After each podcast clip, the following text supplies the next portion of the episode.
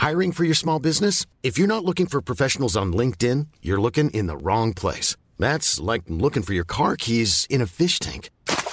LinkedIn helps you hire professionals you can't find anywhere else, even those who aren't actively searching for a new job but might be open to the perfect role. In a given month, over 70% of LinkedIn users don't even visit other leading job sites. So start looking in the right place. With LinkedIn, you can hire professionals like a professional. Post your free job on linkedin.com slash spoken today.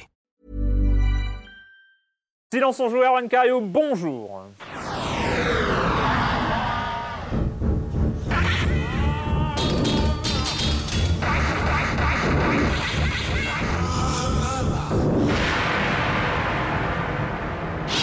Alors la semaine dernière, la semaine dernière, c'était, on avait un seul jeu, un Persona 5, parce qu'il fallait une émission sur Persona 5. Du coup, là, cette semaine, on a plein de jeux.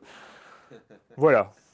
Bon, au programme, au programme, oui, il faut le programme, c'est nécessaire, un programme. Euh, Mario Kart 8 Deluxe, Little Nightmare, Splasher et Narcosis. Narcosis si on a le temps, mais peut-être qu'on aura le temps. On va voir, on va voir, on va improviser en fonction. Mais je commence en accueillant trois de mes chroniqueurs favoris, Corentin Benoît Gonin du Journal du Geek. Bonjour, Corentin, et du podcast Passe le strip. Absolument. Bonjour Arwan. Joël Métro, bonjour Joël. Bonjour, bonjour Et à tous. Franz, oh ça faisait longtemps Franz. faisait très longtemps, Mais ça ouais. faisait euh, Franz de Libé, donc euh, euh, voilà. Et ben ça me fait bien plaisir. Et donc Rien derrière. Hein? France de Libé est très bel homme. bon, bref.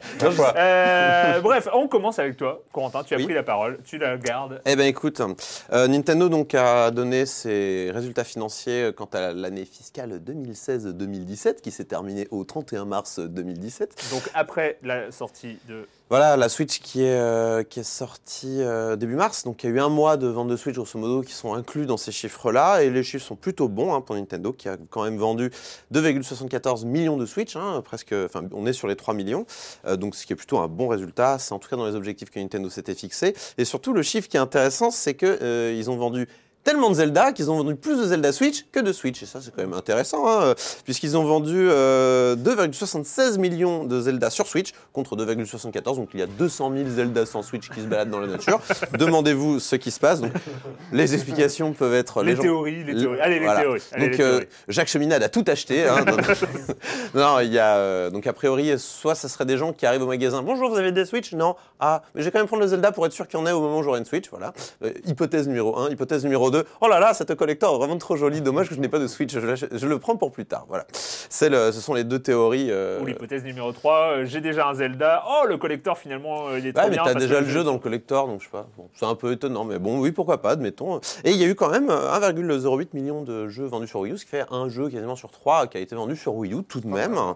Euh, voilà, pour une. Pour une euh, voilà, donc c'est toujours intéressant de voir ce genre de chiffres. C'est quand même un très, très, très, très, très, très grand excellent jeu. Sinon, niveau sous-sous, euh, Nintendo s'est quand même mis euh, 843 millions d'euros en termes de bénéfices. Alors, ça peut paraître énorme, mais c'est normal puisque cette année, enfin en avril dernier, euh, Nintendo a revendu les Mariners de Seattle, qui est un club de baseball qui, a, qui, qui était une petite lubie de l'ancien PDG de Nintendo. Ouais, c'est euh, historique, enfin, ouais. l'investissement de Nintendo dans, dans le- dans le baseball euh, de la Mais, côte euh, ouest, c'est c'est un truc historique. Mais voilà, à part Yamoshi à l'époque, ils s'en foutaient un peu, donc ils l'ont vendu, ils se sont fait, ils ont un petit peu renfloué les caisses avec ça, et euh, du coup, a priori, l'année prochaine, le bénéfice euh, sera un, petit peu plus bas, et le, le- le- le bénéfice opérationnel, c'est-à-dire ce qui vraiment crée comme valeur, euh, est, est assez bas sur cette année. Enfin, assez euh, haut parce que quand même ils ont vendu des tas et des tas de Pokémon, ils ont vendu quand même des Switch, donc voilà. Et euh, l'année prochaine, enfin, d'ici à la mars 2018, Nintendo espère vendre 10 millions de Switch, donc euh, c'est plus, ça peut paraître ambitieux, ça n'est pas tant que ça, même les analystes pensent qu'ils en vendront plus, donc c'est plutôt, c'est plutôt encourageant. Et ils espèrent faire un bénéfice de 370 millions d'euros, voilà, ce qui est moins que cette année, mais comme j'ai dit, ils ont plus de clubs de baseball à revendre. On va pas les plaindre. Et euh, aussi, ils ont annoncé une 2DS XL parce que pourquoi pas, hein, on ne sait- ça n'a aucun sens. Euh, ils ont vendu ça, ils ont, ils ont annoncé ça, ils ont annoncé ça pour le 28 juillet. What Euh, the fuck? donc c'est grosso modo comme une 3DS XL, sauf qu'il n'y a, pas le- il y a pas la vision 3D sur les écrans. On peut pas y la a, fermer. Si, on peut la fermer celle-là. Et euh, elle a un joli design, moi je trouve. Et elle a un deuxième stick comme la New 3DS. Et elle a le lecteur d'Amimo comme la New 3DS. Et elle coûtera entre 140 et 150 euros.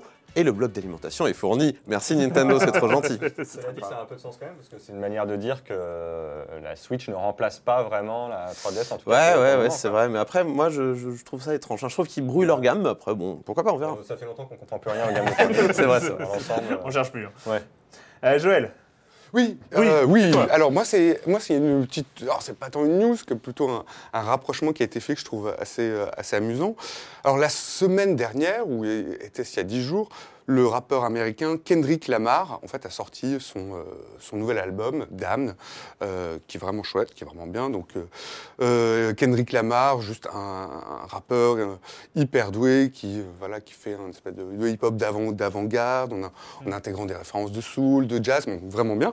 Et il y a un, il y a un- un- un type, un comédien et DJ qui s'appelle Chali- Chalik Jenkins, qui a écouté un de ses morceaux, un morceau qui s'appelle euh, XXX, euh, sur lequel, euh, sur lequel feature, enfin feature, sur lequel figure euh, U2, et il a cru remarquer en fait une euh, un sample de Animal Crossing. Alors il a, écrit, il a écrit sur, Twitter, j'ai vraiment une oreille naturelle pour euh, pour entendre les samples. Et là, je vous assure qu'ils ont euh, que s'ils ont choisi Animal Crossing sur Dame. Alors effectivement, à l'écoute, pourquoi pas pourquoi pas C'est possible que Kendrick Lamar ait, euh, ait, euh, ait samplé Animal Crossing. Pourquoi Enfin, imagine voilà. pas Animal Crossing aller sur du rap d'avant-garde. hein. Mais- Je- mais en même temps, mais en même temps, ça permet de, euh, de constater que c'est pas du tout la première fois que des rappeurs euh, américains se servent de samples de, se servent de samples de, de, de- jeux vidéo.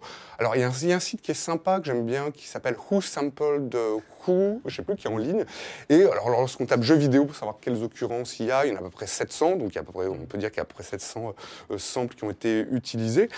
Et on pense, alors notamment, il y avait Franck Océan qui avait sorti, euh, en fait, euh, sur son album Orange, qui avait sorti un morceau qui s'appelait Start. On entendait le, le- le- comment dire, le, le bruit que fait la PlayStation quand elle, voilà, quand elle s'allume. C'était suivi, en fait, de bruit, euh, de bruit, de bruit de Street Fighter. D'ailleurs, il y a un morceau de, qui s'appelle Street Fighter sur ce, sur ce même album. Quoi, tout se recoupe. Non, et voilà, puis on peut citer aussi, alors moi, un autre rappeur américain que j'aime bien, qui s'appelle Joe Badass, qui est un rappeur de la côte, côte Joe Badass, très très bon, très très bon, un rappeur de, de Brooklyn, qui fait un peu old school, mais lui qui avait repris un sample de, de LA Noir, en fait, euh, sur un de ses morceaux de l'album 1999. Bref, c'était juste pour vous dire qu'il faut faire un petit peu attention, voilà, aux samples qu'utilisent les, euh, les mecs qui font du hip-hop, voilà, ça, va être plus, ça va être de plus en plus courant vu que ça rentre dans la pop culture Mm, quand même. carrément. Il y avait, euh, je sais plus, si c'est pas Kenny West qui a mis du Hatsune Miku là dans un de, dans un de ses futurs prochains euh, singles, mais euh, enfin voilà, donc ouais, ça, ça va rentrer. Ça va rentrer Et, euh, Puis, Il n'y a, pas ce, ce truc assez marrant de ce rappeur français qui a fait toute une chanson sur le jingle de EA Sports. Vous l'avez pas vu passer, c'est le EA Sports Euh, The Game, enfin, d'accord, le- le- la formule. Euh, et il a fait, il a fait toute, euh, une musique euh, comme ça, tout un morceau comme ça, qui a fait un peu parler de lui. Euh, France Une news assez rapide pour Ouais. dire que le nouveau Call of Duty a été annoncé. Oh, bah oui, Voilà. ah, c'est. Il est attendu pour le 3 novembre 2017, donc sur PC, PS4, euh, Xbox One, euh, comme toujours. Et euh, donc, ce sera un Call of Duty retour aux sources, euh, intitulé WW2, World War II. Donc, euh, comme son nom l'indique, qui reviendra à la Seconde Guerre mondiale. Donc, premier épisode situé dans la Seconde Guerre mondiale depuis euh, 2008, euh, avec celui qui s'appelait Dawn at War, je crois. World at War. Ouais, qui était en fait Euh, le, le pré-Modern Warfare, en fait. C'est, Ouais. c'est, c'est- ou Modern Warfare qui a fait exploser, exploser les ventes de Call of Duty. C'est ça. Et euh, voilà, donc euh, du coup, alors, retour aux sources. Euh, donc c'est un épisode en développement depuis un petit moment, hein, un peu plus de deux ans visiblement. Alors après, du coup, c'est difficile de dire que c'est une réaction d'Activision au carton de Battlefield 1 euh, qui a l'année dernière. le- on- on- Mais on je peut pense qu'on même- peut franchir le pas de dire que c'est peut-être en réaction. Voilà. Ah. Parce que donc voilà, parce que l'année dernière quand même, euh, du coup le dernier épisode de Call of Duty qui était situé dans l'espace, euh, Infinite Warfare, euh, a fait le plus mauvais démarrage de la série, euh, puis très nettement hein, parce qu'il y avait une dégradation continue des ventes depuis euh, plusieurs années, mais sauf que là ça vraiment, ça s'est vraiment planté. Donc euh, du coup, bon, ça leur permet de retourner sur le terrain des conflits historiques euh, en face à face avec Electronic Arts du coup. Et bon, bah, on va bien voir ce que ça donne. Pour le moment, il y a eu un trailer qui ne dit rien du contenu du jeu, évidemment, avec Mais des je belles pense qu'on va tirer sur des gens. À mon avis, on va tirer sur des gens. Je Ouais. pense Oui, que sur ce sera. star de Hollywood on va tirer Ouais. cette année, c'est ça Voilà. ça. C'était Kit Harington l'année dernière, je crois. euh, Euh, je- Ouais, peut-être bien. Il y avait euh, Kevin Spacey euh, Il y une avait année Kevin avant. Ouais. Mm. Voilà. Voilà. Sur qui on va tirer ça Voilà. Et si j'ai bien compris, il est question qu'il y ait une- qu'on puisse incarner une résistante française à un, endroit du jeu. Ce qui rappelle quand même, Cotillard ce qui rappelle quand Eh, même les bons souvenirs. De, ce qui rappelle les bons souvenirs de Medal of Honor euh, Résistance. euh, Ou pourquoi sur PlayStation euh, Mélanie Laurent. Pourquoi pas Jean Lassalle hein, voilà. Euh, D'accord. Euh, bref, euh, dernière, news, bah, l'histoire a commencé en 2012 avec un Kickstarter, mais c'était pas un Kickstarter pour lancer un jeu vidéo, c'était un Kickstarter pour lancer une série de vidéos sur le jeu vidéo. L'objectif c'était de 6000 dollars, mais après une polémique et tout un début de harcèlement et de défense, elle a réussi à obtenir près de 160 000 dollars. C'est évidemment Anita Sarkeesian en 2012 qui avait annoncé euh, que sur sa chaîne Feminist Frequency, elle allait faire toute une série sur euh, les clichés et les femmes dans, euh, dans les jeux vidéo, Tropes versus Women in Video Games, qui avait déclenché un raz-de-marée de harcèlement et de, choses comme ça, qui avait été en plus ce raz-de-marée amplifié par le Gamergate quelques mois plus tard, donc qui avait touché la développeuse Zoe Quinn. Et bref, elle avait quand même commencé à sortir ces Tropes versus Women, des, vidéos de une demi-heure, très documentées, très, bien, très bien montées par ailleurs. Et donc là, euh, cette semaine, vient de sortir le neuvième et dernier épisode, euh, qui est consacré aux female sidekick, euh, aux lady sidekick, donc, euh, où elle parle notamment hein, de Bioshock Infinite, ou euh, même de Ico, euh, parce que voilà, même, même les très bons jeux, et c'est ce qu'elle explique aussi dans, dans, tout son, dans tout son parcours, c'est que dire qu'il y a des clichés sexistes dans un jeu vidéo ne veut pas dire que le jeu vidéo en lui-même est mauvais. Enfin, ça n'a rien à voir et c'est pour ça qu'elle se permet, et c'est vachement intéressant, de, de remettre en cause et de mettre la lumière sur des, sur des points sexistes concernant des jeux qu'on adore. Et donc, euh, c'est vrai que euh, bah voilà, si on si n'écoute pas ce qu'elle dit, on peut être un peu crispé, comme le sont parfois quelques, quelques joueurs. Mais c'est pas mon cas, je trouve, je trouve euh, en tout cas l'ensemble, j'ai pas tout vu, mais je, trouve l'ensemble assez, assez passionnant. Bref, le com des coms de la semaine dernière, je l'ai dit, on parlait de de, de Persona 5. Persona 5. Oui, évidemment, le jeu de l'année, le jeu de l'année. En attendant Red Dead Redemption 2, hein, voilà. Et Zelda quand même. Ah oui, c'est vrai. Ah non, mais il y a trop de trucs. Et non, mais 2017 est un problème. Il faudra qu'on en parle. On fera une émission spéciale 2017, peut-être à la fin de l'année, qui sait. Euh, bref, le com des coms de la semaine dernière consacré à Persona 5. On commence avec Alan San, Alan San qui nous dit sans doute le meilleur JRPG de tous les temps. J'aime bien le côté. Voilà. Ah, c'est établi. Euh, et pour le coup, le terme RPG n'est pas une excuse pour faire un hack and slash open world. Ici, on est vraiment dans un vrai RPG où la moindre stat qui peut paraître ridicule, comme la gentillesse, peut changer une partie euh, du cours de l'histoire. D'ailleurs, rien que le fait qu'une journée soit timée en termes d'action force à faire des choix donnant de ce fait une identité unique à chaque partie. Le seul regret sur ce jeu, c'est qu'il y a tellement de dialogues qu'il n'a pas été traduit en français. Pour donner un ordre d'idée, il y a autant de textes dans ce jeu que sur Pillar of Eternity. Alors le jeu est dur, voire même très dur. On peut mourir dans un combat random. Pire, encore euh, les palaces ont des règles qui font qu'on ne peut pas se reposer à l'intérieur pour récupérer sa vie ou ses points de magie. Ce qui force à faire de l'économie dans les items et des skills pour récupérer de la vie par exemple. Bien sûr, on peut faire un vrai break et sortir du palace, mais la contrepartie est une avancée dans le temps euh, et on perd les possibilités d'évolution sociale du personnage. Mais ça, c'est... c'est- Persona, ça. voilà, il, toujours le cas. il rés- il résume Persona, mais c'est- c'est c'est aussi ce qui fait la force. On a toujours à faire des choix. Oui, je vais sortir du palace, mais je vais perdre un jour. Je ne vais pas créer un lien avec, euh, avec un ami. et Il parle de la traduction, il y a eu une petite euh, polémique autour de la localisation anglaise de Persona 5, avec Ouais. tout un site internet qui a été fait qui compare la version originale, la version traduite et la version qu'il aurait fallu faire pour euh, que ça soit bien on, a- traduit. on a euh. juste évoqué le, le truc dans l'émission, mais c'est vrai que. Après, je trouve que c'est un problème auquel on est assez peu confronté en tant que Français. Parce Bah, qu'en fait, on euh, n'a pas nous, les subtilités on a autant. un, un euh, rapport à l'anglais, en tout cas euh, pour ma part, voilà, qui est euh, bon, Mm. pas totalement bilingue euh, et, et- et tout ça. Donc, euh, on- nous, le fait de comprendre euh, ce qui se passe est suffisant généralement. Euh, Jérémy Israël qui nous dit Persona 5 qui n'est pas portable, c'est juste incompatible avec ma vie actuelle. J'attends une version Switch, iOS ou même Vita s'il le faut. C'est comme pour XCOM 2 sur iPad, je suis en hibernation en attendant qu'il découvre un remède. Ils ont été catégoriques, il n'y en aura pas a priori. Ouais, mais ce qui est un, On leur, ce on qui leur est a drame. demandé, ils ont dit. Ce qui, est, ce qui est un drame, ce qui est un drame. C'est vrai que Persona 5 sur Switch. Ah bah euh, oui, moi je signe, hein. Moi Une je, fois qu'on a goûté à Zelda, euh, moi, je recommence de, de zéro. hein. J'ai aucun problème, je recommence de zéro. Et, euh, et non, c'est vrai que c'est un problème. Enfin, quand on a goûté à The Golden sur Vita, c'est vrai que c'est un souci. Et euh, enfin, Corisan qui nous dit Ça me hérisse toujours le poil d'entendre dire un persona quand il s'agit de dessiner les créatures surnaturelles invoquées par les héros dans cette série. De nombreuses sources, dont le- l'Encyclopédia Universalis, mettent ce terme de psychanalyse jung, jungienne. Oui, c'est- Jungen, le, oui, le psychologue, canaliste ou machin. Euh, au féminin, et c'est ce genre qui a été adopté par tous les textes officiels français de la série. Jaquette et manuel du jeu depuis la sortie de Persona 4 en 2009. Seules les deux versions de Persona 3 distribuées en France par Koei ont utilisé le masculin. Voilà. Oui, mais bon, au, final, est-ce que le français ne se détermine pas par l'usage aussi? Est-ce qu'on ne dit pas une Game Boy et que ça fait, euh, Oh ça embête tout le monde et, et je relance le débat? Non, oui, non, non, lancez des Non, mais messages. ceci dit, ceci dit, non, moi je suis d'accord. Il faut à ce moment-là, c'est vrai qu'il fallait, on a plus, plutôt, euh, mais euh, voilà, sans faire attention. Une c'est vrai, entendre un persona euh, qu'une persona. Mais après, bon, je pense que chacun fait comme il veut et voilà. Oui, mais il faut entendre. Le- il faut entendre la voix de- des, des la- la mise au auditeurs. point n'est pas inutile. Voilà, voilà, exactement. Bref, bref, nous allons commencer avec, ce Mario Kart 8 Deluxe que nous avions déjà, euh, auquel nous avions déjà joué sur Wii U, mais qui revient en version Deluxe.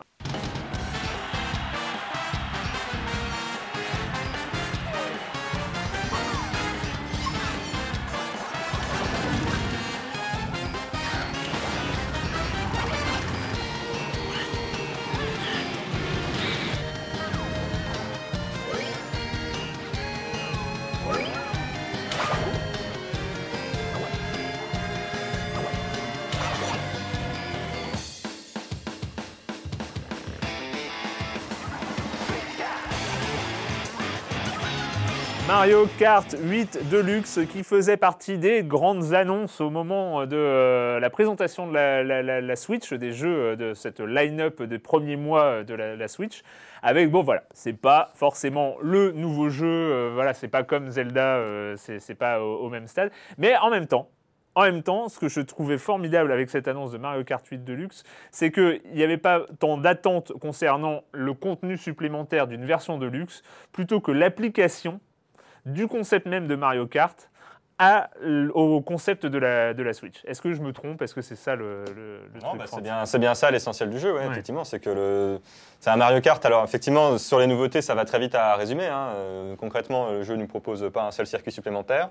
Il y a euh, quelques personnages issus de Splatoon euh, en plus. Alors il faut signaler quand même pour les gens qui ont, parce que dans les Mario Kart habituellement, il faut gagner les coupes pour débloquer d'autres coupes, etc. Euh, Voilà, on, nous- on quelques allume- on- exceptions. voilà, on lance le jeu. Il y a à peu près tout, sauf les trucs de personnalisation des véhicules. Il faut continuer d'accumuler des pièces, etc. Après, il y a des petites, des petites nouveautés de gameplay sur lesquelles on pourra revenir. Mais c'est vrai que l'essentiel du jeu, c'est surtout le fait de bah, pouvoir euh, jouer partout avec. Alors, il y avait déjà des Mario Kart portables, mais là, c'est quand même une expérience très différente compte tenu de la qualité graphique du jeu sur l'écran de la Switch. euh, C'est plus du tout la même chose que quand on jouait sur euh, 3DS au Mario Kart 7, par exemple. Et il y a aussi, effectivement, le fait que ça devient quasiment un jeu de société, euh, puisqu'on peut poser la console sur une table, détacher les manettes et jouer à deux, euh, comme ça, euh, un peu partout. Donc ça, c'est quand même une belle nouveauté. Et aussi le fait de pouvoir jouer en, en réseau avec plusieurs... Bon, on pouvait déjà le faire aussi avec des 3DS, mais Ouais. c'est vrai que ça, ça donne une perspective différente pour un jeu de cette ampleur, euh, qui est quand même le Mario Kart le plus complet qui ait jamais existé. Et euh, sans doute aussi le plus équilibré, ça c'est mon avis. En tout cas, je pense, je pense que c'est le, meilleur, euh, c'est le meilleur Mario Kart. hein. Pour moi, c'est le meilleur Mario Kart. Voilà. aussi, euh, je suis d'accord. Donc c'est une sorte Il de... pas de bagarre sur euh, Voilà. Mario Kart. Ah, donc je pense que je pense qu'on a affaire l'expérience Mario Kart ultime en quelque sorte. euh, Voilà, il y a comme- pas de. voilà, quoi, le a pas- bullshit marketing. Exactement. J'ai l'impression de parler comme un communicant, mais euh, je crois que.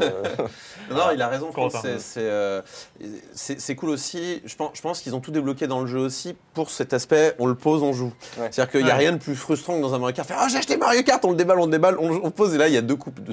En 50.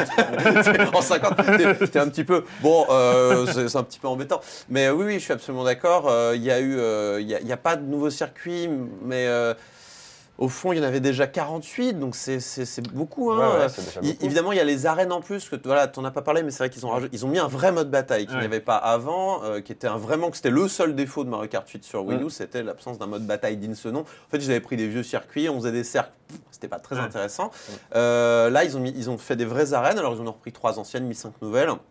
Et ils ont mis 5 modes de jeu, donc plein, euh, 4 anciens et un nouveau. Donc il y a le mode bataille de ballon classique. hein. On a 5 ballons, euh, on tire sur des gens. Si tu touches quelqu'un, tu marques un point. Si tu perds tous tes ballons, tu perds la moitié de tes points. Et à la fin, on compte les points, voilà, tout simplement. Euh, Il y a le mode euh, pièces, c'est la même chose, sauf que quand tu te fais toucher, euh, tu perds des pièces. Et le but, c'est d'avoir un maximum de pièces à la fin. Euh, tu as le mode bobombe, c'est comme le mode bataille, sauf que que des bobombes partout, tout le temps. Et on peut en accumuler jusqu'à 10, donc c'est. C'est le dawa, mais c'est très bien, ça vient de la GameCube, j'adore ce mode.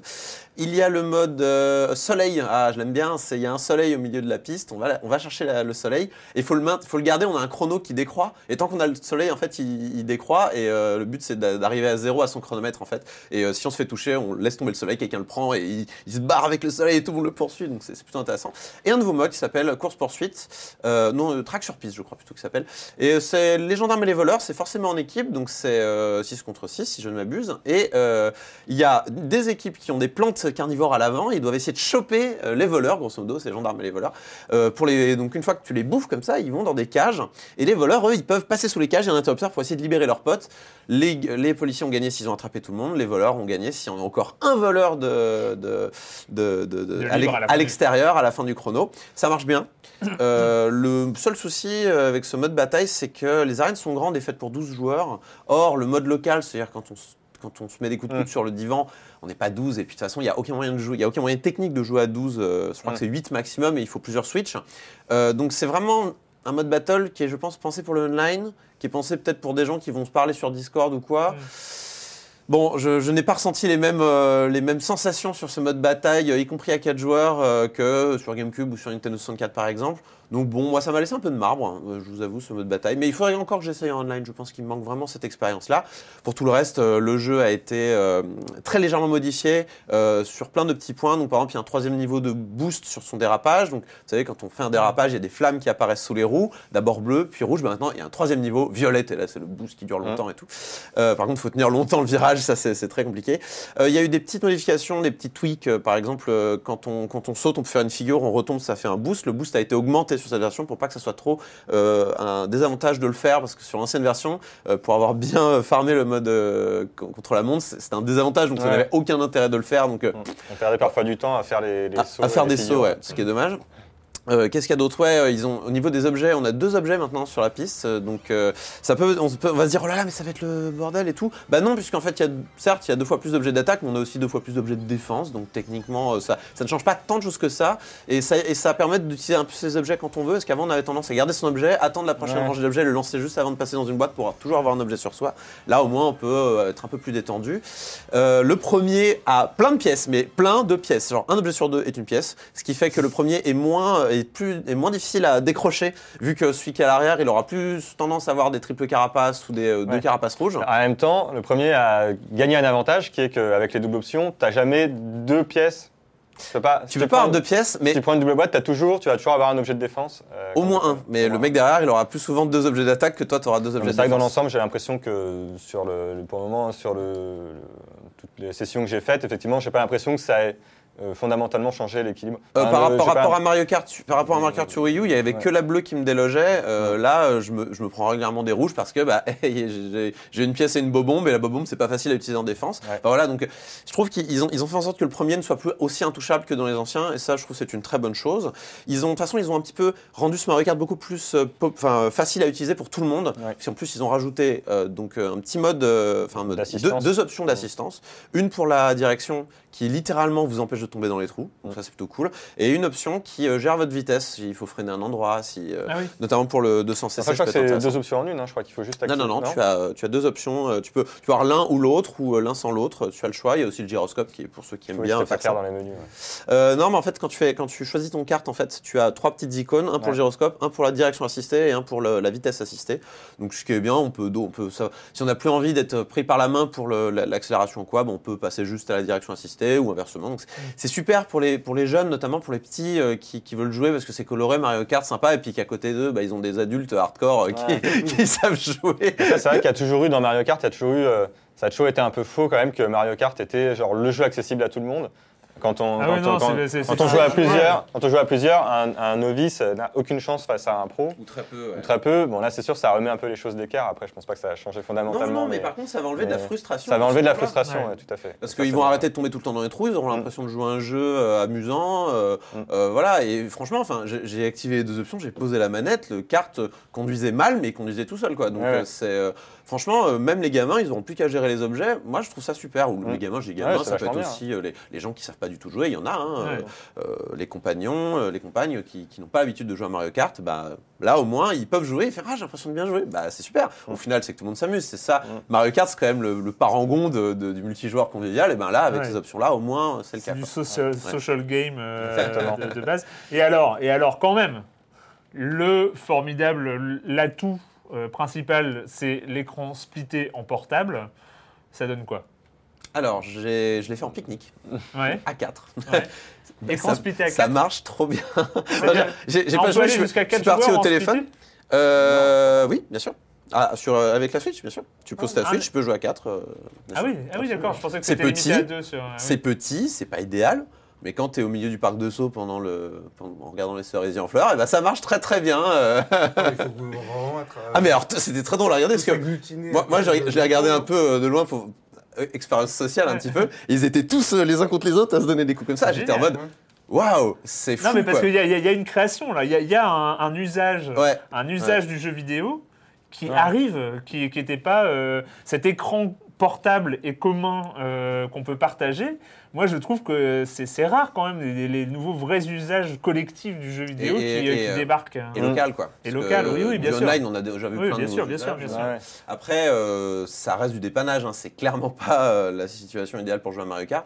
Mais franchement, j'étais quand même plutôt agréablement surpris. Euh, on on s'y habitue finalement au Ouais. petit, euh, petit Joy-Con à l'horizontale, surtout quand on y branche les dragons qui donnent des vrais boutons LR. Euh, on s'y habitue. C'est vrai que j'avais eu cette critique-là de la Switch au départ. Je trouvais les boutons trop petits. Maintenant, c'est bon. Voilà, je m'y suis va, fait. arrive à jouer quand même. hein. je Ouais, m'y ça suis va. fait, y compris sur les petites manettes. Euh, c'est- franchement, pour, pour des conditions minimales de jeu à Mario Kart, c'est franchement impressionnant. Euh, après, ça remplacera pas hein, le grand écran à 4 dans le divan ou avec, euh, avec 8 Switch en connexion locale. Mais ça reste quand même quelque chose de très impressionnant. En effet, c'est un nou- nouvel usage. quoi. C'est bien. C'est ça, c'est tu ramènes ça dans le train, tu joues avec Ouais, la ouais. personne en face. euh, Ah bah là, Même avec Sniper Clips ou euh, ouais, Ouais. c'est des jeux- c'est vrai que ça permet euh, maintenant c'est une console qui permet ça, ce qui est quand même euh, c'est vraiment une sorte de plateau de jeu de société euh, multifonction Ouais. euh, qu'on peut. euh, Et finalement, peut hein, Ubisoft partout, et son Monopoly, on se fout de leur gueule, mais ils ont peut-être raison. mais grave, grave, grave. Mario Kart 8 Deluxe, donc nouveau, nouvelle entrée hein, pour, qui, confirme euh, finalement une euh, sorte de, de, de nouvel usage du jeu vidéo Ouais. qu'a amené, la, qu'a amené la Switch. Enfin. Franchement, moi, Ah, c'était Sniper Clips, c'était le. Il y avait peut-être Bomberman, mais c'était pas terrible. Sniper Clips, pour moi, ouais, c'était le, le meilleur usage jusqu'à présent. Avec Mario Kart, euh, c'est vrai que c'est Mm. autre chose. Et euh, moi, j'attends qu'il sorte un Smash Bros. Parce que là, l'écran oui. n'est Ouais. même plus splitté. Ouais. Ça va être parfait, quoi. Mm. Ça va vraiment c'est être vrai, oui, parfait, c'est vrai, c'est vrai. Mm. Et pourquoi pas une, un Deluxe du euh, Smash Bros de. Eh, avec de- tous les DLC inclus, que Mm. si tu les achètes tous, je crois que tu peux casser ton PVL pour euh, te le permettre. Euh, oui, pourquoi pas. Et puis, et puis prochaine arrivée, prochaine arrivée quand même assez attendue sur la Switch, c'est Splatoon 2 Ouais. euh, qui va arriver durant l'été, à peu ouais. près en, en- en juillet. Et là aussi, là aussi, cette possibilité de, de jouer à plusieurs. Après, Splatoon, c'est quand même plus une licence de online, entre guillemets. euh, Ouais. voilà, donc on, on est plus sur du type Overwatch en termes de, de format, de partie et tout ça. Donc, euh, bon, à mon avis, le local sera quand même accessoire. On verra. Non mais là ce qu'on attend surtout c'est un Mario Party quoi. Ah bon oui, oui. Ah mais, En fait, si- oui, ils ont qu'à, bon. je veux dire, ils ont qu'à sortir un Mario Party euh, Un bon efficace Mario Party, sur ouais. Switch. Ça fait ce combien sera vraiment, Mais euh, France, ça c'est fait quoi combien de temps qu'ils n'ont pas sorti un Mario c'est le, le- lequel le dernier Ça doit être bon, le 10, 11 je ou le 12, je sais plus. Ah, moi, non, le sais 10, pas. il y, a eu- il y en a qui sont sortis après. Mais le, le problème, c'est que de, les derniers bons Mario Party, à mon sens, c'est les GameCube. Et euh, depuis, Ouais. ils ont changé les règles, ils ont rendu ça euh, pas intéressant. quoi. C'est dommage.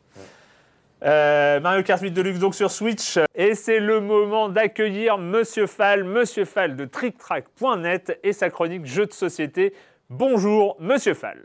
Bonjour mon cher Erwan, cette semaine je vais faire un truc un peu, un peu foufou. Je n'ai pas de boîte avec des cubes en bois ou des figurines à l'intérieur, non, non. J'ai un livre, mais pas n'importe quel livre. J'ai Donjons et Dragons version 5 en français, oui, il vient d'arriver sur les stalles de nos boutiques.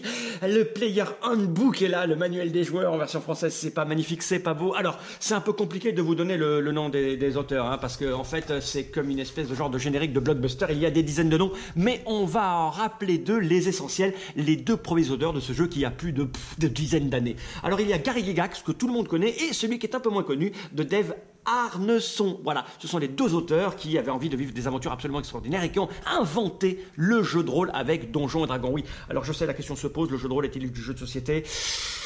Personnellement, j'en ai rien à foutre. J'en ai rien à foutre, je m'en fous. Le jeu de rôle est la pratique ludique la plus intense, la plus formidable qu'il soit au monde. Sans le jeu de rôle, sans Donjons et Dragons, il n'y aurait pas les jeux vidéo, il n'y aurait pas le jeu de société, il n'y aurait pas le Seigneur des Anneaux, il n'y aurait pas Star Wars, il n'y aurait rien. Le jeu de rôle, c'est tout. Alors, qu'est-ce que le jeu de rôle? Bien, c'est simple. Avec ce manuel-là, vous allez pouvoir vivre des aventures extraordinaires, des aventures avec des, des donjons à explorer, des dragons à affronter. C'est un jeu médiéval fantastique. En gros, vous avez besoin de deux joueurs, un meneur de jeu et au moins un joueur, bien que on puisse pratiquer à 3, 4, 5, 6, 7, 8, 9, 10, à plein.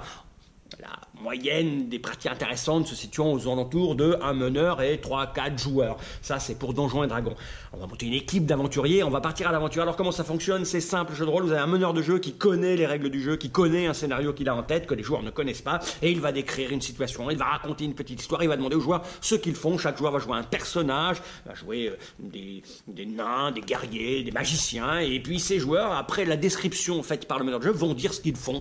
Et moi, je, je- je vais essayer d'ouvrir la porte, je vais explorer là-haut le plafond pour voir s'il n'y a pas un passage secret, je vais regarder sous le tapis s'il n'y a pas un objet qui pourrait m'aider, et avec une mécanique base de lancer de dés, on va voir comment euh, réussissent ou pas toutes ces actions. C'est ça le plaisir et le bonheur du jeu de rôle. Et Donjons et Dragons dans sa cinquième édition en français, c'est euh, la base pour commencer le jeu de rôle, euh, une base solide. Là-dedans, vous avez de quoi tirer les personnages, vous avez de quoi vivre de premières aventures, de quoi mener de premières aventures. Alors c'est épais, hein. c'est épais, c'est des bouquins, le jeu de rôle. Vous n'êtes pas obligé de tout lire pour pouvoir pratiquer le jeu de rôle. Vous avez une explication au début assez succincte et vous allez pouvoir vous lancer très très vite. Le jeu a été modifié, c'est la cinquième édition, il a été, c'est un jeu qui a, des dizaines et des dizaines d'années, des milliers et des milliers de parties. Il y a 175 000 joueurs qui ont testé la version 5 avant que ce soit édité. Enfin, c'est juste énorme. Euh, pour commencer le jeu de rôle, il n'y a pas mieux, ça vient d'arriver, ça coûte 50 euros quand même. hein. et puis il y aura des tonnes et des tonnes de bouquins qui vont sortir après. Euh, c'est Donjons et Dragons, le Player Handbook en français. En français, grâce à Black Book Edition. Gary Gigax et son camarade euh, Jason. Et moi, mon je vous dis à la semaine prochaine. À la semaine prochaine, Monsieur Fall, Monsieur Fall de TrickTrack.net et TrickTrack.tv et partout où il est sur les internets. Il faut le suivre. Cet homme est formidable. Est-ce qu'il poste des vidéos Est-ce qu'on peut poster des vidéos sur Copain d'avant Bonne question. Bon, Ah dû bonne s'y mettre maintenant. Une question dont tout le monde s'en fout. c'est rudimentaire encore. Ouais, c'est vrai. Ils ont, ils ont pas évolué. euh, C'est bon. non, bref, c'est pas le sujet. Euh, le sujet, c'est ce petit jeu donc de, euh, du studio Tarsière euh, qui avait, euh, dont on n'a pas beaucoup entendu parler parce que avant, il participait au développement de d'autres titres comme euh, ceux de Media Molecule, euh, Little Big Planet, je crois le. Ouais, Aussi. Voilà. Et Voilà. donc, euh, et donc euh, là, ils sortent leur euh, premier grand jeu qui était d'abord appelé Hunter, je crois, et Hunger, Hunger, et qui s'appelle Little Nightmares.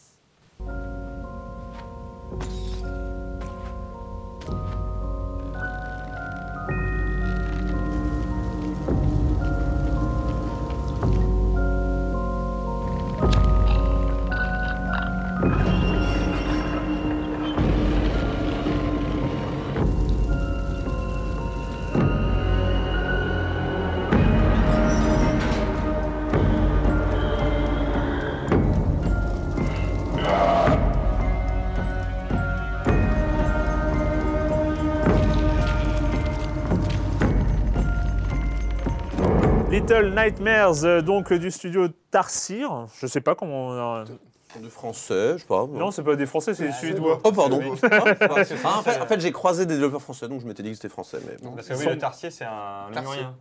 Ah, En Un français. En d'accord. Ah, euh, je suis pas sûr qu'en suédois, vu que c'est suédois, je suis pas sûr que ça la Ils sont basés à Malmö. À Malmö. À Malmö, ah oui, Malmö. parce que le haut. euh, ouais. Malmö, ville Malmö. qui a accueilli euh, l'Eurovision. Euh, Ah Mal. Super Il y a, euh, je L'Eurovision, c'est bientôt C'était la- l'an dernier, voilà. Mais bon. voilà. Silence on joue spécial digression. hein, voilà. Grave. C'est une thématique, c'est une thématique. Les gens adorent ça, Erwan. Ouais, ne fais pas ouais, d'illusions. ouais, Mais oui, mais oui. Little Nightmares, donc euh, forcément, dès qu'on le voit, bon, déjà, il y a ce design qui est plutôt assez soigné, mais il y a aussi une sorte de parenté, une sorte de. euh, de, de- on, on pense à d'autres jeux, notamment les jeux de Playdead, qui sont euh, aussi suédois par ailleurs. Non, hein. danois. Danois, bon, d'accord. On a un C'est problème chaud, avec les merci. nationalités. Ouais, euh, ouais. mais bon, scandinave Scandinave. Scandinave, Il y a- scandinave. Il y a Ah, clairement une vague scandinave euh, sur, ce- type de jeu. ça, sur le jeu horrifique en presque 2,5D. Voilà. En 2,75D. En 2, Bon, bref. Euh, Little Nightmares, euh, Joël. Little Nightmares. Little Nightmares, donc c'est petits cauchemars euh, au pluriel, parce qu'il n'y en a pas qu'un seul, on va en croiser euh, plusieurs. J'en avais pas du tout entendu parler, tu me l'as mis entre les mains, tu m'as dit, eh, euh, voilà, euh, essaie. Bah. Alors ça commence un peu bizarrement, donc avec cette jeune, on, on incarne ce- cet, cet enfant euh, dans, un, dans un ciré jaune avec un chapeau pointu. Euh, on commence comme ça, elle se réveille dans un environnement tout à fait euh, gai, joyeux et, et qui respire la santé et le plein air. Enfin, je déconne, c'est vraiment, on se retrouve dans un univers glauque au possible avec des alors on essaie de deviner un petit peu en accompagnant le personnage euh, dont on ne sait absolument rien, euh, où est-ce qu'on est? Alors on voit des chaînes, on entend des... il y a une espèce de balancement, de tangage. Genre, est-ce qu'on est dans un bateau, dans une prison? Il y a des affaires un peu éparses, comme ça, du, aussi du quotidien, qui sont, qui sont là, comme des, des chaussures qui traînent, un, un bloc de WC aussi, et. Enfin, plein de choses très étonnantes du quotidien là-dedans. Et on commence à diriger cette, euh, cette petite fille euh, muette, malingre et chétive, et euh, on sent qu'elle va pas très bien non plus. Euh, et donc là, voilà, donc premier contact avec euh, Nightmares, c'est, c'est ressemble beaucoup à du, effectivement, comme du, du, Play Dead. Et c'est vachement agréable. Donc ça se présente un peu comme un jeu à la fois de plateforme et, de, et d'énigmes. Plutôt facile d'ailleurs. Il n'y a jamais vraiment d'endroit où on rame. Euh, mais c'est surtout la direction artistique en fait que je trouve euh, que je trouve euh, magnifique. Ces petits cauchemars, bah, c'est ça se présente sous le sous le trait de- d'espèces de sangsues qui nous poursuivent, ou alors de- d'une famille. Alors, moi, je précise une famille ou pas. Enfin, après, à chacun, à chacun de d'imaginer euh, quoi que ce soit. Moi, j'ai l'impression de jouer un petit peu un Resident Evil 7, mais pour les petits. C'est-à-dire, euh, parce que oui, pour, enfin, pour les Il y a quand même petits. des conseillers au moins de 16. hein. Voilà. non, mais c'est vrai, dans la mesure, en fait, dans la mesure où dans ce jeu hor- horrifique, il s'agit en fait d'échapper aussi à ces, euh, ces créatures, à cette famille ou ces créatures un peu étranges euh, qui, euh, qui, sont, qui sont en train de hanter le lieu. Comme alors moi, je pense au, il y a un personnage qui s'appelle le concierge qu'on voit dès le début, mais atroce, c'est-à-dire ah, moi qui me rappelle vraiment pour le coup des souvenirs de des souvenirs de enfin des souvenirs des cauchemars de, de gamins avec ces longues mains, on dirait du ces longues mains qui tâtent un peu partout. En plus ce personnage est, est aveugle, donc il se repère au son. Donc nous on doit essayer de pas faire de bruit. C'est vraiment des moments très crispants et très euh, et assez, euh, assez intense. Mais sinon, le jeu en lui-même, euh, comment dire, ne révèle pas de difficultés majeures, mais je le trouve très agréable à, parcou- à parcourir en fait et à pas, euh, comment dire, de, voilà, à pas avoir d'obstacles un peu, euh, voilà, insurmontables sur le chemin. On se laisse vraiment, moi je trouve, c'est vraiment par l'ambiance, l'atmosphère, on se laisse bercer. Oui, enfin bercer. euh, oui, enfin bercer, oui. On, on- on- on essaie de comprendre un peu ce qui, voilà, euh, comment cette petite fille a pu, euh, a pu atterrir ici. Il y a vraiment des rencontres que je trouve. Enfin, moi, j'aime beaucoup ce côté morbide, quoi, ce côté atmosphère morbide des Cathy et, et qui sondent un peu nos peurs, nos peurs enfantines, dont la peur du noir. On a juste en fait un briquet pour se, voilà, pour se, pour se repérer dans, voilà, dans, dans l'obscurité. On meurt assez souvent. Alors première mort, je crois que c'était, euh, je crois que c'était, je ne sais, alors c'était quand? Oui, je crois que c'était, en fait, c'est tout simplement un piège. Enfin, il y a pas mal de pièges en fait dans. On va mourir forcément, par exemple. Les petites sangsues, on va découvrir que effectivement ces petites sangsues, lorsqu'elles nous attrapent, elles nous étreignent, elles nous font un baiser, le baiser de la mort. C'est un peu, voilà, un petit peu euh, terrible. Deuxième, euh, deuxième mort, euh, bah, essayé de voir s'il n'y a pas des murs invisibles, donc cette espèce de 2D, 3D, enfin c'est un peu bizarre. Donc j'ai sauté le, le- j'ai sauté le, euh, Tu es par ma propre volonté. Non, je me suis suicidé par ma propre volonté. voilà, je me suis jeté.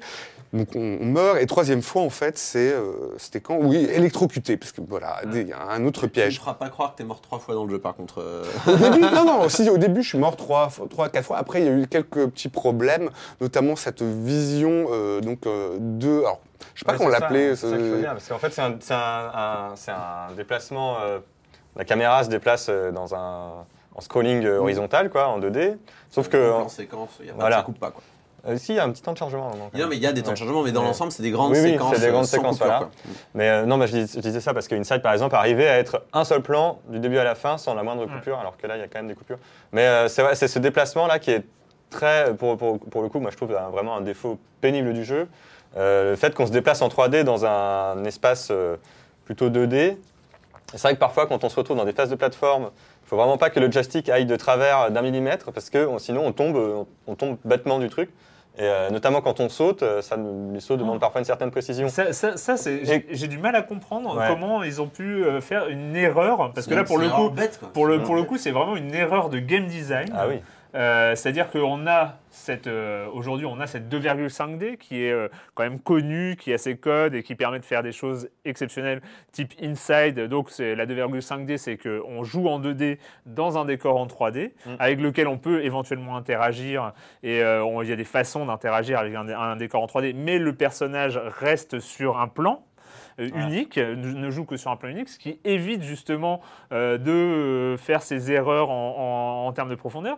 Et là, on est quasiment en 2,5D, c'est-à-dire qu'en fait, on n'a pas, on a- on n'a pas forcément de salles en pro- qui sont très profondes. C'est le, C'est c'est de le- la 3D, hein. le, le- le jeu se déroule sur un scrolling, que tu as dit, sur un scrolling horizontal, sauf qu'il y a de la vraie 3D.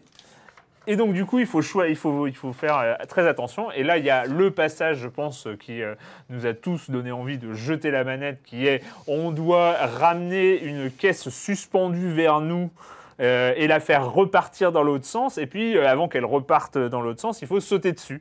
Et ben là, bah, d'une manière automatique, on se gaufre un nombre incalculable de fois parce qu'on rate cette caisse.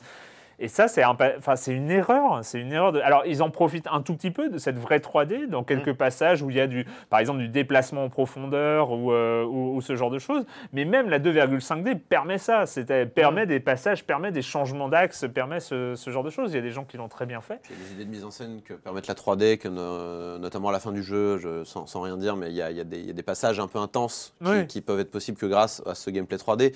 Mais oui, tu as raison, euh, c'est-à-dire que quand tu fais de la 3D comme ça avec une caméra fixe, parce que c'est ce que c'est, c'est de la 3D avec une caméra fixe. C'est du euh, Super Mario 3D World, mais euh, avec, sans les bons côtés. Quoi. Et euh, du coup, euh, du coup euh, ouais, on se plante, et dans ce cas-là, bah, tu, tu, tu aides le joueur pour compenser tous les défauts qui vont être inhérents à ce placement de caméra. En l'occurrence, quand tu marches sur des tubes dans ce jeu, mais tu, tu as deux chances sur, euh, t'as, trois chances sur quatre de tomber, quoi, parce que ouais, il faut, faut vraiment y aller doucement. euh, Ouais. Alors que dans ce cas-là, en tant que game designer, bah, tu, tu ralentis le personnage et tu lui fais suivre une ligne, et puis voilà. Enfin, Ouais, ouais. je sais pas, là, là c'est juste pas drôle. Et en plus, les checkpoints sont mal répartis. Tu repars, tu repars 3000, euh, 3000 euh, minutes en arrière euh, euh, pour rien. Il y a de la frustration. C'est quand même dommage, quoi. Parce que le jeu part sur une bonne impression avec ses graphismes qui t'accueillent. euh, ce mélange entre Tim Burton et Wes Anderson, un peu, je, je trouve. euh, J'aime bien le côté objet du quotidien, sauf que, ouais, il y a des mecs avec des longs bras qui vont te péter la gueule. Moi, je bon, c'est plus sympa. Mais euh, du coup, ouais, c'est dommage qu'on part sur une vraie bonne impression et après, on commence à s'énerver. Et, et quand tu commences à s'énerver, c'est pas bon parce que plus tu vas t'énerver, moins tu vas réussir les choses un peu mal foutues qu'il y a dans le jeu. Et c'est le cercle vicieux. Et il y a des moments où tu, tu meurs en boucle et tu as l'impression de devenir fou, Ouais. comme le personnage dans le jeu. Ah, bref. non, non, mais voilà. Donc c'est- franchement dommage, quoi, parce que je, je me suis euh, surpris à, à détester le jeu avant de Hum, ça m'énerve là. Ça, fait, ça fait la septième fois que je meurs pour des broutilles, c'est insupportable. Et, euh, et euh, quand, quand ça t'arrive, bah, tu vois, tu vois plus rien, tu vois plus l'ambiance, tu vois plus le, tu vois plus les jolis graphismes, tu vois même plus euh, la petite histoire sympathique, parce qu'il y, a- il y a quand même un sous-texte derrière le, le jeu Ah qui est bon? dévoilé à la fin. Oui. Et euh, qui, est- qui est léger, hein, pas grand Ouais, mais c'est pas un- c'est un sous-texte à la fin du jeu. C'est euh, c'est- c'est pas un sous-texte. Disons que, euh, disons Ouais, que tout, tout a un sens du début à la fin. oui, qu'on mais c'est euh, voilà, mais c'est cette espèce de, de, de- de truc que, que moi, moi j'ai très un, loin, un- un- un peu de mal. C'est euh, tout a un sens à partir du moment, enfin, en, en façon euh, rewind en fait, parce que moi je trouve qu'il manque de propos Euh, Il y a une ambiance, il y a une DA qui est euh, qui a, a tombé par terre. hein. Franchement, moi, la DA euh, du général, euh, général, les décors, le, euh, l'animation. euh, Tu travailles qui- sur le Le travail, le travail sur la représentation des textures et Ah tout, Ouais, euh, ouais, sur non, les qui- échelles, qui- les objets. sur, sur était le la, travail profondeur de champ, sur il y, a- il y a plein de choses qui sont vraiment, euh, vraiment exceptionnelles. Mais moi, ça manque de propos, quoi. Ça manque Ouais, d'un. mais Limbo aussi manquait de propos, oui, ça t'a oui, jamais Non, dérangé. non, non, non, je suis Ah, pas d'accord. Playdead, Playdead euh, nous, nous emmène dans un truc où même si on ne saisit pas euh, les tenants et les aboutissants, je trouve qu'il y a, une, incarnation, il y a quelque chose qui, euh, une poursuite, un, un danger, un truc. Moi, je, trouve que dans Little Nightmares, on, est dans cet univers qu'on comprend, que, bah, vu le titre, que c'est un univers de cauchemar, ok, avec euh, plusieurs univers de cauchemar qui, cohabitent, qui, se suivent. Mais, mais moi, j'étais là, enfin, je manquais de. Euh, pas d'objectif, c'est trop. Ouais, c'est- un c'est trop- leitmotiv, je suis d'accord. Ouais, Peut-être un un, leitmotiv une- au personnage. un fil rouge, un, un truc Ça, qui, qui, qui- On sait pas d'où qui- il vient, qui on sait pas où il va, quoi. Voilà, qui nous porte. Enfin, pourquoi pourquoi j'ai envie de passer la porte qu'il y a devant moi Et ben moi je sais pas, moi je comprends sais pas. tu poses ces questions, qu'effectivement, Limbo, c'est exactement, euh, c'est exactement la, la même chose. Il y Mais pas- non, y a, ça- il y a pas rien- de rien- propos. les- les- Limbo, C'était c'est- c'est juste- c'est stupide. Il y, a- y a- a la sœur qui qui qui qui Ouais, est mais tu le sais pas avant la fin, je crois, ça non plus. Tu le Euh, sais moi, par exemple, euh, Limbo, euh, moi, euh, bah, Little Nightmares me fait un peu un effet Limbo que j'avais pas fini parce que justement, je ne comprenais pas ce que je faisais dans ce jeu. Par contre, euh, je trouvais que Inside était très Inside, réussi de ce point de vue-là parce que Inside, c'était un jeu qui savait distribuer des, euh, des visions un peu saisissantes qui faisaient que euh, on se disait, là, j'ai l'impression de saisir quelque chose du sens général du Et truc tu saisis. assez régulièrement, depuis le début jusqu'à la fin, on avait l'impression d'avancer sur quelque chose. C'est vrai que là, le- moi, pour le moment, j'ai joué euh, une heure et demie, deux heures à Little Nightmares. Pour le moment, tout ce que je vois, c'est juste une sorte de folklore des peurs enfantines, euh, donc avec tous les passages obligés, tas de cubes euh, en jouet, le, le petit train qui nous fonce dedans, ce genre de choses. des, des- on a les, les- les- les lits euh, en dessous des lits, on sait pas ce qu'il y a, etc. Et, euh, donc euh, les le côté orphelinat, voilà, ça- c'est tout, un folklore, mais que pour le moment, effectivement, alors je- comme c'est un, cauchemar, je dis pas que ça doit forcément avoir un sens, puisque on sait bien que les rêves ne sont pas faits pour avoir des- du sens, mais c'est vrai que je trouve que pour le moment, le jeu n'est pas assez généreux en, en- en- pour donner des indications. On a l'impression d'avancer dans quelque chose, puisque c'est vrai que comme Inside, c'est un jeu qui n'a aucun texte, hein, qui ne raconte rien, enfin qui ne raconte rien Voilà. euh, textuellement. Quoi. Inside, Donc Inside, raconte, Inside raconte tout par euh, nos actions, notre progression, etc. Et donc du coup, c'est voilà, c'est on comprend au fur et à mesure. Je trouve, je que pardon. Je trouve que ces, visions sont, sont- Moi, je trouve au contraire que ces visions sont suffisamment bien amenées euh, à des points euh, réguliers dans le jeu. C'est-à-dire qu'il y a toujours. Voilà, il y a une- un personnage qui va apparaître, euh, un nouveau personnage qui va apparaître, ou alors une salle. Moi, je, enfin, moi, je pense à cette salle. euh, euh, alors, c'est très bizarre. Cette salle, moi, ça avait un peu fait penser à l'Holocauste. Quoi. C'est, euh, je sais pas si vous avez fait ça. Avec les chaussures, voilà. Bon, euh, je sais pas si c'est fait exprès ou pas, mais vraiment là, pour le coup, j'étais euh, assez mal à l'aise, mais c'est assez intriguant. Je trouve que les- les- y a les événements du, dé- des, il y a des événements, il y a des éléments du, de, de décor qui sont ramenés en fait à, à chaque fois. Le jeu commence, donc par exemple, le jeu commence dans un noir et blanc, puis au final gagne un petit peu en couleur, et des objets viennent au fur et à mesure. Je trouve qu'il y a toujours quelque chose en plus dans le décor ou dans les personnages qui font qu'on, euh, voilà, qui font qu'on a envie d'aller voir qu'est-ce qui va se passer, qu'est-ce qu'il y a de nouveau derrière? Ouais, mais je rejoins, je rejoins Franz là-dessus, c'est que le, le- le jeu ne propose pas assez de mécaniques de gameplay différentes pour, euh, ou en tout cas de gimmicks euh, à l'intérieur même des niveaux pour pouvoir euh, se prétendre à une narration par le jeu, ce qui est un problème dans un jeu vidéo. Au moins dans un Inside, où il y avait les phases où il fallait imiter les, les mouvements de la foule, il y avait des phases où on contrôlait d'autres personnages. Il y avait comme ça ces moments qui te marquent en tant que joueur parce que tu fais d'autres choses que simplement courir, sauter, allumer ton briquet et, et tirer des trucs. On passe son temps à tirer des trucs. Et, euh, et, euh, et je suis d'accord avec Franz sur le, le manque peut-être de moments mémorables. Euh, encore une fois, je, à la fin, il y a la- la- le tout dernier chapitre est le meilleur de très loin euh, parce que y a, là, c'est, on, on est plus sur du social que sur du simplement peur enfantine et, et, et, euh, et, c'est dommage que finalement le Little Nightmares n'ait pas réussi à étaler un petit peu tout, tout, Bah ses- oui, tout oui, son visuel et n'ait pas réussi à sortir un game design plus, plus abouti quoi. C'est dommage. C'est vrai que moi, moi je, reste, alors pour, euh, pour euh, défendre un peu, moi je reste en- quand même porté par, euh, par cette DA. Euh, j'ai- je, trouve super agréable, comme j'ai, comme j'ai adoré celle de, de- d'Inside.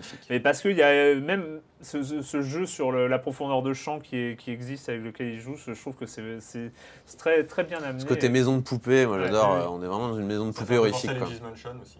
Oui, c'est vrai. ouais, ouais, absolument.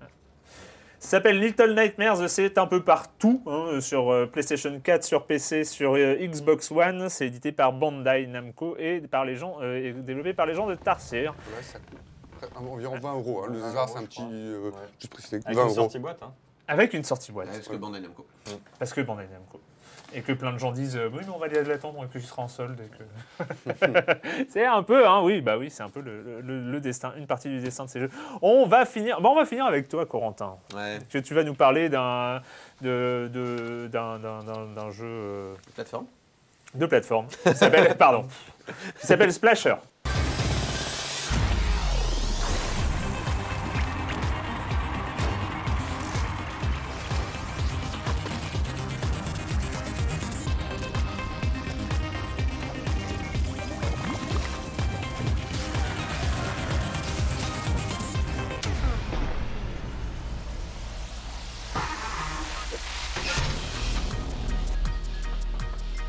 Alors ça fait partie, Splasher fait partie de ces jeux qui me font penser à Little Meat Boy euh, dès que je les vois. Est-ce Oui. que j'ai tort? Est-ce que j'ai raison? Non, Voilà. t'as raison, absolument.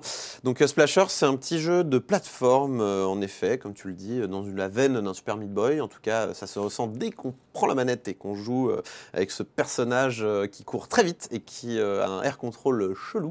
Euh, Mais voilà, donc Splasher, pour faire rapidement, donc c'est un petit, euh, voilà, c'est un petit personnage en euh, euh, hazmat suit, je sais plus. Enfin bref, les, les tenues des, les, les- les tenues des méchants dans E.T. à la fin. Tu vois ce que je veux dire? Bref, il est dans sa petite tenue d'hygiène euh, scientifique, on va dire, je ne sais pas comment on appelle, je sais plus comment on appelle ça. Non, c'est Nazmatsu, je crois. je sais. Et euh, du coup, euh, il est dans une espèce de grosse usine de produits chimiques, hein, et, euh, et euh, du coup, euh, il doit buter le PDG, enfin, il doit capturer le PDG qui est méchant parce qu'il fait des expériences sur ses collègues. Oh mon Dieu, vilain PDG. Ne votez surtout pas Macron, c'est terrible. Regardez ce qu'il Mais voilà, donc du coup, on, a, on, a, on a ce petit personnage donc, qui lutte contre le capitalisme ambiant, euh, qui se balade dans cette grande usine de produits chimiques, qui court très vite, donc dans des, dans des voilà, c'est des, des longs niveaux comme ça, avec de la, une espèce de liquide vert, pas tomber dedans, c'est l'équivalent de la lave, et plein d'autres produits comme alors euh, le, la peinture rouge qui permet de marcher sur les murs ou au plafond, ça c'est important, un petit peu comme le bonhomme qu'on collait au plafond dans les pubs pour prouver que la colle elle était très très forte, Euh, ou alors euh, la peinture jaune qui se fait rebondir Tu, par tu tiens bien le spécial digression quand même. Ah oui, c'est bien. Hein Ah, le- le la le ligne rouge de l'émission, tu la tiens bien. Donc votre personnage va un petit peu aller dans tous les sens grâce à ses Mm. peintures. En fait, c'est un peu le principe de ce qu'on avait dans Portal Portal. 2, Portal exactement 2, dans Portal ouais. 2. C'est pour ça qu'on a tendance à dire oui, c'est un mélange entre Portal 2 et, euh, et Boy, même si je trouve que le, jeu a peut-être plus à voir avec un jeu comme Dust Force. Je sais pas si vous vous, souvenez de ce jeu-là. C'est un jeu de plateforme où une équipe de super fans de ménage euh, devait nettoyer la poussière, hommes et femmes de ménage d'ailleurs, parce qu'il y avait, y avait un peu tout type. Et, euh, et pareil, on allait sur les murs comme ça, on faisait des sauts muraux. euh, et, là, il y a un petit, un petit peu ce côté-là, c'est-à-dire qu'on va suivre quand même une ligne directrice qui va être, qui va être donnée par la peinture. Et surtout, au bout d'un moment, donc on va avancer dans le jeu et on va pouvoir mettre nous-mêmes notre peinture, évidemment. Donc euh, on, va courir devant soi et tirer de la peinture rouge pour grimper au mur, alors qu'il n'y avait pas de peinture rouge à cet endroit-là, ou de la peinture jaune qu'on va mettre pour euh, qu'on va, on va, on va arrêter de sauter à un moment donné, on va simplement tirer de la peinture jaune sous soi et dong, on va partir d'un seul coup euh, comme un petit ressort. Et puis évidemment, on a de l'eau, l'eau qui permet de nettoyer la peinture quand il le faudra, par exemple pour récupérer des petits collectibles qui sont, qui sont bloqués sur un mur à cause de la peinture rouge, hop, on va tirer de l'eau, ou alors pour tuer certains ennemis, ou alors pour, ah bah là, là, là j'ai de la peinture rouge qui me colle au pied et quand on est au sol, bah ça nous ralentit et la lave est en train de monter, donc vite, vite, vite, je tire de l'eau au sol pour me, pour, euh, pour m'en dépêtrer. Donc voilà, il y a un système de trois boutons, donc eau, peinture rouge, peinture jaune, qui est assez intéressant, d'autant que, eh, c'est plutôt malin, ça correspond aux, aux couleurs de la manette Xbox. Eh, c'est bien vu quand même. Ah, oh le bouton A, c'est le bouton pour sauter, et euh, les couleurs des boutons correspondent aux couleurs. Moi, je- c'est le genre de petit détail. je-. Euh, le jeu euh, a été fait par une équipe Montpellier-Rennes, si je ne m'abuse. Ah, j'ai un doute. Bref, mais en tout cas, il a été fait pour les speedrunners. Enfin, en tout cas, c'est l'ambition Ouais. du titre. C'est-à-dire que euh, le jeu, une fois que vous l'aurez terminé, euh, même avant, je crois, vous pourrez. euh, Il y, a- il y a des modes de speedrun déjà inclus dedans. Ouais. Et, euh, et notamment des splits, un peu comme ce qu'ont les gens sur Twitch, c'est-à-dire que tu vas pouvoir euh, avoir des points de passage avec, euh, voilà, là tu as fait tant de secondes sur ce point de passage-là, là tu as perdu du temps, là tu as gagné du temps. Le but étant voilà, de faciliter la vie aux speedrunners. Et là-dessus, moi, j'ai un, petit, euh, j'ai un petit souci. Alors, pas, pas au niveau des outils qui met à disposition des speedrunners, parce que c'est quand même là, c'est le grand argument Ouais. du jeu, c'est que c'est le jeu du speedrun. Le truc, c'est qu'au niveau du, du level design, euh, on sent bien que le jeu a été fait pour qu'on le trace en ligne droite. Sauf que pour moi, le speedrun, c'est aussi comment euh, un peu gruger le développeur et trouver des chemins qu'il n'a pas forcément pensé, comment on va glitcher dans le jeu, pas forcément des glitches d'ailleurs, mais comment on va optimiser au maximum le level design, quitte à dépasser même la pensée du, Ouais. du- du level designer. Or là, bah, comme finalement, le- il y a un seul chemin, un petit peu. Enfin, c'est euh, c'est vraiment un level design à un, un niveau, Ouais. quoi. Et du coup, euh, il y a qu'un seul chemin optimisé, grosso modo. Enfin, il n'y en a pas qu'un seul. c'est- J'exagère évidemment. Il y, a des- il y a des grandes salles à un moment donné. Je pense qu'il faudra optimiser le chemin. Mais j'ai l'impression que ça va être à celui qui va sauter le plus tard ou celui qui va euh, courir le plus longtemps sur une surface alors qu'il faut vite sauter ou ce genre de choses. Celui qui va comprendre finalement le speedrun optimisé pensé par les développeurs. Ouais, voilà. Ouais. Donc j'ai un peu peur qu'on atteigne assez rapidement le, le plafond de verre euh, de- du game design, en fait du level design, pardon, où on pourra pas aller plus haut que ça parce que finalement il y aura pas moyen d'aller plus haut que ça. Ouais. Alors que dans un, alors que par exemple Ocarina of Time, parce que je, ça, n'a strictement rien à voir hein, comme jeu, mais euh, voilà, on a des glitches qui permettent de finir le jeu en 20 minutes. Je veux dire, euh, si, euh, si on avait fait le chemin pensé par les développeurs, on finirait pas le jeu en 20 minutes, Ouais. tu vois ce que je veux dire? Donc là, là, j'ai un- peu peur qu'on soit un petit peu contrit dans ces règles de level design un petit peu euh, implicites, hein, évidemment, mais euh, à force de vouloir trop faire un jeu pour les speedrunners, j'ai- peur qu'on on ait un jeu un peu trop, euh, un, un peu trop en ligne droite finalement. Ouais. Et, et- bon, on verra. Moi, de toute façon, le, le seul moyen de vérifier ça, c'est de voir que, que va donner la, la, la- la scène speedrun sur ce jeu-là. Euh, mais c'est vrai que ça Il y m'a. en a déjà sur m'a- YouTube. Il y en a déjà, et, Ouais. et, euh, notamment les Français, parce que le jeu est fait par, euh, par des équipes françaises. Enfin, Mais- une équipe mais on, peut jouer, on peut y jouer comme solo gamer aussi. Enfin, Ah oui, moi j'ai moi, on j'ai joué à. Ah, moi, Ouais. j'ai pris mon Vraiment, temps. Me rassure. Moi j'ai pris mon temps, il y a des, euh, il y a des euh, petits scientifiques à sauver, il y a, des, euh, il y a de la peinture à récupérer, euh, de la peinture dorée en fait, on doit laver pour la mettre dans une... euh, Bah, c'est une trésor, c'est les pièces quoi, grosso modo. Et à la fin, du, à la fin du, du niveau, il faut en avoir récupéré un certain nombre pour débloquer le dernier scientifique à sauver par exemple. Donc euh, ouais, tu peux tout à fait te la jouer, euh, recherche de colle- de- de- d'objets à collectionner ou, euh, ou, ou lentement, moi j'ai joué plutôt lentement, mais en fait ce qui est bien, en fait je trouve que c'est un jeu qui a été conçu pour les speedrunners, mais qui finalement va mieux réussir aux gens qui jouent lentement et qui vont avoir l'impression de speedrunner, alors qu'ils speedrunnent pas du tout. Mais euh, moi, moi j'ai l'impression d'aller très vite dans le jeu. Euh, alors que dans d'autres jeux de plateforme, genre Meat Boy, où t'as l'impression de crever tout le temps et tout ça, t'as pas l'impression d'aller particulièrement vite. Là, t'as l'impression d'aller vite alors que tu vas pas vite. Mais du coup, il y a une sensation de vitesse qui est tout à fait agréable euh, et qui, euh, qui, pourra, qui pourra plaire, je pense, si vous avez aimé des jeux comme Meat Boy en y jouant tranquillou, hein, ou, euh, ou Dust Force, qui, qui, qui Splasher reste en dessous de Dust Force à mon sens. Voilà, ça peut être toujours intéressant. Un des, mauvais points, je, je pense aussi, de ce jeu, c'est la DA que je trouve un peu générique euh, et le- le- le- le- l'environnement, euh, comment dire, de- de- du laboratoire de, de produits chimiques euh, est bof bof. D'autant que la- le placement des niveaux est mélangé, c'est-à-dire que vous allez avoir un niveau classique, puis un niveau dans la serre, puis un niveau dans l'aquarium, puis un niveau Ouais. dans le vent, puis on va revenir à un niveau classique, puis un niveau dans le vent, puis un niveau dans la serre. Fait qu'il n'y a pas ce système de monde comme on peut avoir dans les Mario ou dans les Meat Boy qui font qu'on va tout de suite se dire ah mais oui c'est le niveau dans tel monde machin. Comme tout est un peu mélangé et les, mécan- et les mécaniques de gameplay également, on a du mal à se situer dans nos souvenirs à, euh, à quel moment on a eu ce niveau qui nous a plu ou machin. On, on est un peu perdu, on a l'impression d'un- long flot continu de niveaux, euh, plus la DA un peu générique qui aide pas. Bon, c'est aussi un petit défaut de ce jeu-là. Sinon, sur le level design, c'est assez nickel, euh, la- la- le gameplay est tout à fait fluide et c'est très amusant à jouer. Je recommande à tous les amateurs de plateforme. Splasher sur euh, Steam, of course, mais sur aussi. sur- C'est que sur Steam hein, pour l'instant, je Que sur crois Steam. bien. Il, euh, J'ai croisé le développeur qui m'a dit que le portage ça risquait d'être compliqué, mais on sait jamais hein, de toute façon. Donc, euh, Voilà. jamais. C'est fini pour cette semaine avec le jeu vidéo. Merci, merci à tous. Et la question rituelle à laquelle vous n'allez pas échapper et à laquelle vous allez répondre rapidement, parce qu'on est quatre quand même, hein, faut pas oublier. Euh, et quand vous ne jouez pas, vous faites quoi, Corentin? Euh, je lis Désintégration, journal d'un conseiller à Matignon. C'est une bande dessinée. J'ai oublié le nom de l'auteur, euh, mais euh, en tout cas, c'est chez Delcourt. Je vous recommande. Donc, ça, ça raconte l'histoire d'un conseiller à Matignon qui va tenter de faire passer une loi sur l'intégration, notamment des, minorités visibles dans, les, banlieues, tout ça. et ça montre à quel point, en politique, comment une bonne intention d'une loi nécessaire peut tourner à l'explosion, enfin peut, peut ne, ne jamais finalement arriver à ses fins parce que, parce que le jeu politicien, parce que le turnover des premiers ministres, parce que plein de choses. C'était sous le gouvernement héros en l'occurrence. Euh, et euh, et c'est à la fois euh, très intéressant quand on s'intéresse à la politique française et complètement désespérant quand on se dit mais comment, comment, comment, comment une seule loi peut-elle passer dans ce pays? C'est terrible. Mais en tout cas, je recommande. C'est très, c'est plutôt stylisé, assez peu de couleurs, mais avec un dessin très doux. Les hommes politiques sont mignons dans ce. On Wow. connaît fait, Waouh, c'est Jean-François Copé, ça oh, oh, il est chou. J'aurais- presque voté pour lui à la primaire, dis donc. non, mais- Ah, récit euh, autobiographique. Enfin, ça raconte des événements. euh, oui, oui, euh, oui, oui. oui, absolument. Et du coup, le, le- bah, je pense que ça a été co-fait. Enfin, je pense qu'il y a un Oui, dessinateur je, et crois un. que, je crois que l'auteur, euh, dont le nom m'échappe, effectivement, c'était lui qui était euh, Oui, conseiller à l'époque. absolument. Et du coup, le, le- c'est super intéressant. Je- Allez-y, désintégration, c'est chez Delcourt. Joël. Moi, je suis en train de me faire des, des séries. Alors, je viens de finir euh, donc Feud, qui racontait le, euh, dont j'avais parlé, qui racontait l'affrontement entre Joan Crawford et Bette Davis, et c'était vraiment bien. Je viens de faire Légion, la série euh, Marvel euh, autour de voilà sur le personnage de Légion, donc la première saison qui était bien. Et je viens de commencer la troisième saison de Fargo, voilà, qui est lancée sur, qui commence sur la chaîne américaine FX. Je suis un peu donc avec Ewan McGregor. Pour l'instant, je suis un peu dubitatif, mais bon, on va. C'était bien quand même les deux premiers. hein. Le deuxième est pour moi un chef-d'œuvre. Ah ouais, euh, le troisième, bon, on va voir. J'attends de voir. Je suis un peu sceptique. Franz. Euh, bah, moi, je lis des BD aussi. Euh, je me replonge en ce moment dans la jeunesse de Picsou.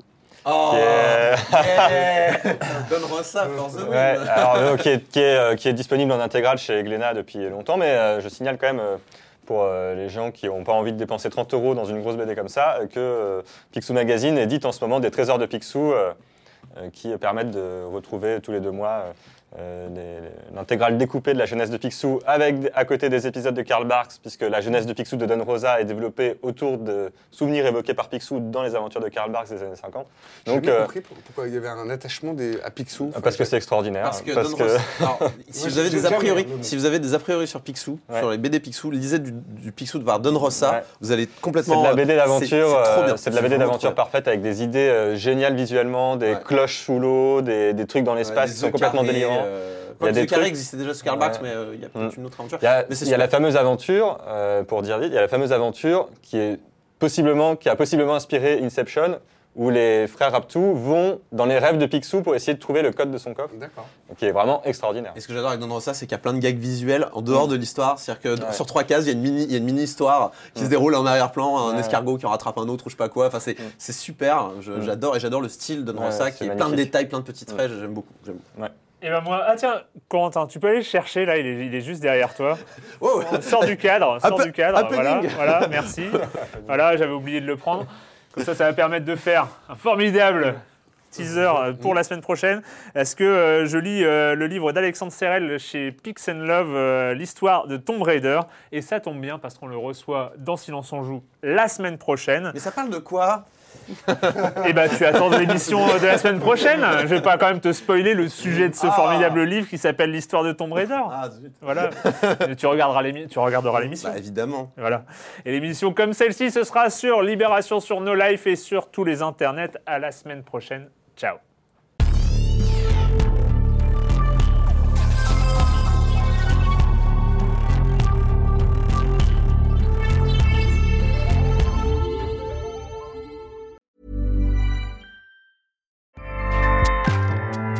ACAST powers the world's best podcasts. Here's a show that we recommend. This is Roundabout Season 2, and we're back to share more stories from the road and the memories made along the way. We're talking rest stops, if we're stopping to get gas. You will be timed. You will be for sure. Misguided plans, I grew up in the city, so I have like, you know, a healthy fear of real extreme darkness. this was like wilderness. a lot of laughs, Y'all weird, but you, yeah, you, you were different. Like you were real different, bro. I couldn't really put my finger on it. and so much more. Just goes to show that unexpected things sometimes are the best when it comes to a road trip. Roundabout Season 2, presented by Nissan, is live now with new episodes rolling out every Thursday. Listen and subscribe wherever you get your podcasts.